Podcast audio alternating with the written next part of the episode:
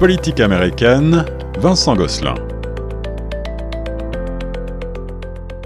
Ici Guillaume Laurin dans l'émission Retour de choc. J'ai le plaisir maintenant de vous proposer un nouveau collaborateur. Euh, c'est Vincent Gosselin avec qui je vais parler de politique américaine. Bonjour Vincent. Bonjour Monsieur Laurin. Vincent, euh, on parle en ce moment même de euh, cette transition présidentielle complexe aux États-Unis, une situation euh, presque jamais vue. Donald Trump n'a toujours pas concédé la victoire au camp adverse, celui de Joe Biden. Est-ce que cela change quelque chose? Vraiment. En fait, euh, concéder la victoire, c'est pas une obligation, c'est plutôt une tradition. Donc, aucune obligation légale pour le candidat défait de concéder la victoire. C'est davantage une coutume qui dure depuis 1896. Le, premier candidat défait à concéder la victoire, ça a été euh, Jennings Bryan qui a envoyé un télégramme à son adversaire républicain qui avait remporté, euh, donc quelques jours après le scrutin, lorsque les États avaient complété le décompte. Ça a été la première fois où un candidat a concédé la victoire à son adversaire. Et depuis ce temps, ben, c'est devenu une tradition ancrée en politique américaine. Normalement, ça se fait dès que la défaite est évidente, mais euh, du côté de Donald Trump, on ne l'a pas encore fait. Il faudrait surveiller évidemment si s'il change d'avis, s'il reconnaîtra sa défaite, mais parfois, ça peut même prendre plus de temps. On se ramène à, l'exemple de l'élection de 2000 où Al Gore avait concédé peu après la soirée électorale, mais s'était ravisé parce que les résultats se, se resserraient de plus en plus. Donc, il avait fallu attendre jusqu'en décembre avec le recomptage en Floride, la décision finale de la Cour suprême. Donc, pas non plus une concession irréversible. Donc, aucun candidat défait depuis Bryan n'a refusé de concéder la victoire. Mais même si c'est pas une obligation légale, c'est surtout parce que les mots ont une importance, les mots comptent. Donc, euh, le, le candidat défait, normalement, par respect de la tradition, concède la victoire, mais rien d'obligatoire là-dedans. Absolument, mais alors euh, d'ici au 20 janvier prochain, euh, la date à laquelle Donald Trump doit effectivement céder le pouvoir à Joe Biden, il peut se passer encore beaucoup de choses et certains observateurs euh, pensent que Trump pourrait en quelque sorte essayer de, savonner la planche à son successeur. Qu'est-ce qu'il faut en penser? Oui, ben en fait, euh, à l'inverse de la concession, la transition présidentielle, c'est une obligation légale qui est régie par des lois. Il y a deux lois en particulier, une de 1963 et une de 2010, qui obligent les départements, les agences fédérales à préparer la transition, peu importe le résultat attendu d'élection. Donc, que Trump euh, ne concède pas la victoire, la transition va se faire quoi qu'il arrive. Donc là-dessus, il n'y a pas matière à s'inquiéter. Par contre, le délai de transition pourra être plus court parce qu'il y a euh, l'Agence des services généraux aux États-Unis qui euh, a un budget qui offre des locaux, des bureaux et surtout des briefings, des séances d'information pour euh, l'administration en devenir, l'administration qui prendra la place. Par contre, cette, administration-là des services généraux n'a pas encore reconnu la défaite de, Joe, la défaite de Donald Trump et n'a pas reconnu Joe Biden Biden encore comme le vainqueur. Il faudra peut-être attendre jusqu'au 14 décembre. Le 14 décembre, c'est une date butoir euh, excessivement importante. Il faudra surveiller ça. C'est la date à laquelle le collège électoral va se réunir. Donc, les grands électeurs vont officiellement désigner le président élu. Euh, donc, le 14 décembre, à partir de ce moment-là, il n'y aura aucun doute. Donc, on, va euh, lancer le, processus de transition officiellement, même s'il est déjà débuté. C'est un processus qui débute parfois ben, tout le temps plusieurs mois avant euh, le, scrutin parfois même pendant les primaires, les, candidats commencent à penser à la transition, même quand la, nomination du parti est pas encore assurée de leur côté. Donc, euh, ça s'explique notamment par la complexité et la charge de travail que ça amène. L'État fédéral américain, c'est immense. C'est un budget de près de 5 trillions de dollars. Il y a des centaines une plus d'une centaine d'agences, de départements. Euh, 4000 nominations à effectuer, ça complique les choses, surtout avec 2000, 2200 en fait, qui requièrent une confirmation par le Sénat. Ça allonge les délais, ça aussi, parce que toutes les positions les plus importantes au gouvernement sont nommées par le président. Donc, ces gens-là donnent leur, leur démission avant l'arrivée d'un nouveau président pour qu'il puisse faire ses propres nominations de fonctionnaires.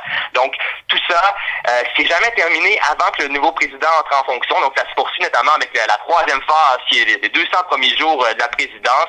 Donc, là-dessus, c'est une tâche colossale, c'est le cas de le dire. Mais à garder en tête, le président sortant exerce toujours pleinement ses fonctions jusqu'au 20 décembre, 20 euh, janvier, dis-je, à midi. Donc le 20 janvier, l'autre date butoir euh, à laquelle Joe Biden va prêter serment c'est là où il va officiellement entrer en fonction. Il n'a aucun pouvoir jusqu'à maintenant, même si la transition est bel et bien débutée, quoi qu'en dise Donald Trump. Mais avant, la, transition présidentielle, ça, ça, pouvait se faire jusqu'au 4 mars, parce que le, le président prêtait serment le 4 mars, mais avec le 20e amendement, on a rapetissé euh, la, période de transition qui est passée de 120 à 75 jours. Mais la tâche n'est pas plus simple quand même, euh, même si on a moins de jours pour euh, faire la transition.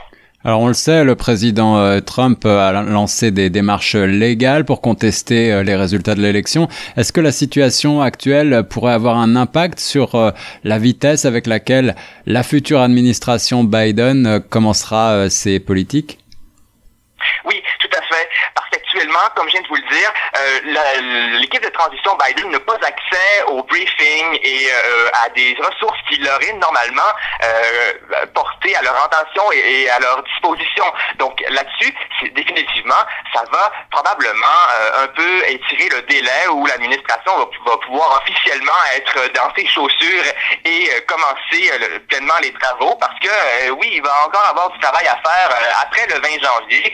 Euh, surtout lorsqu'on ajoute à ça que euh, elle est déjà au boulot certainement, mais les procédures judiciaires sont toujours en cours. Il n'y aura pas nécessairement de changement de résultat à prévoir parce qu'il n'y a aucune preuve de fraude ou d'allégation d'élections truquées. D'ailleurs, le département de la sécurité intérieure euh, en a fait une déclaration. Il euh, faudra vérifier. La Géorgie euh, termine bientôt son, son recomptage, mais là-dedans, ce qui est important, c'est que l'administration des services généraux des États-Unis considère Biden comme étant le vainqueur pour ensuite débloquer toutes les ressources euh, qui sont actuellement indisponibles pour Biden et son équipe. Donc oui, ça va pouvoir effectivement jouer sur le début du mandat de Joe Biden où il va être euh, si, la tendance se poursuit, moins efficace qu'il aurait pu être avec plus de temps, plus de jours de transition, mhm. euh, avec cette tâche immense. Alors je le disais en, en préambule, la situation actuelle semble quasiment inédite. Qu'est-ce que nous dit l'histoire sur ce processus? L'histoire nous a permis d'assister à 44 transitions présidentielles jusqu'à maintenant. Donc celle-là, c'est la 45e.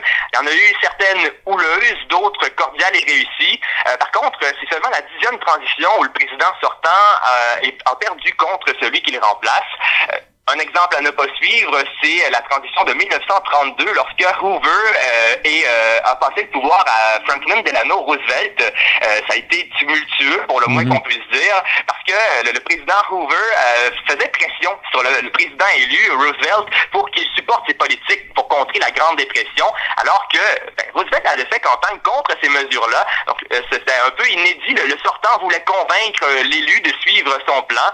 donc évidemment, à ne pas suivre comme exemple, on s'en souvient de cette manière-là, assez tumultueux et houleux, mais Biden ne sera pas la seule transition en temps de crise. Hoover et, FDR pendant la, Grande Dépression, Bush et Obama en 2008 pendant la crise financière. Donc, Biden arrive en pleine pandémie, ça, ça complique aussi le travail, il faut, faut, le prendre en considération Absolument. aussi. Donc, on peut probablement s'entendre pour dire là, que la transition de George W. Bush et Barack Obama en 2008, c'est le modèle à suivre actuellement. Euh, il y avait des désaccords flagrants des deux parties, évidemment, mais Bush s'était assuré de faire la transition la plus cordiale, la plus douce possible. Ça a été une grande réussite. Obama l'a même reconnu, euh, notamment dans ses mémoires qui sont parus récemment. Vincent Gosselin, pour terminer euh, votre pronostic sur cette transition que l'on est en train de, vivre actuellement, que peut-on s'attendre à prévoir? Avec Donald Trump, qui nous a habitués dans son premier mandat mouvementé à avoir euh, toutes sortes d'imprévisibilités à, à, tout moment, même lorsqu'on s'en attend le moins. Donc, euh, traditionnellement, le président sortant invite le président élu à la Maison-Blanche quelques jours après l'élection. Euh, on donne accès aux ressources, au briefing. puis, le jour de l'inauguration, on reçoit le président élu avec une petite réception. Donc, actuellement, on ne, on ne peut même pas s'imaginer que ça se produira parce qu'il n'a même pas encore reconnu sa défaite. On peut peut-être attendre qu'il ne la reconnaîtra pas, mais le processus de transition euh, et ça se fera quand même avec l'inauguration. Donc, dans les prochains jours, prochaines semaines à surveiller, notamment la nomination des membres du cabinet qui est à venir. Joe Biden a dit qu'il est prêt à nommer son cabinet, ses ministres qui vont l'entourer. Son chef de cabinet est déjà choisi, Ron Klain, qui est un employé politique aguerri de Washington. Il a beaucoup d'expérience, choix judicieux aussi pour la gestion de la pandémie avec l'expérience avec l'Ebola notamment. Mais il a déjà été chef de cabinet de Joe Biden lorsque vice-président, donc un choix judicieux, mais pas surprenant non plus. Donc, c'est à surveiller. Les nominations peuvent se faire même si on n'a pas encore les ressources financières euh, de, l'administration des services généraux. Il euh, faudrait également surveiller le collège électoral qui se rencontre le 14 décembre. Et d'ici là, s'il y a d'autres changements, est-ce que euh, Donald Trump pourrait décider de concéder la victoire?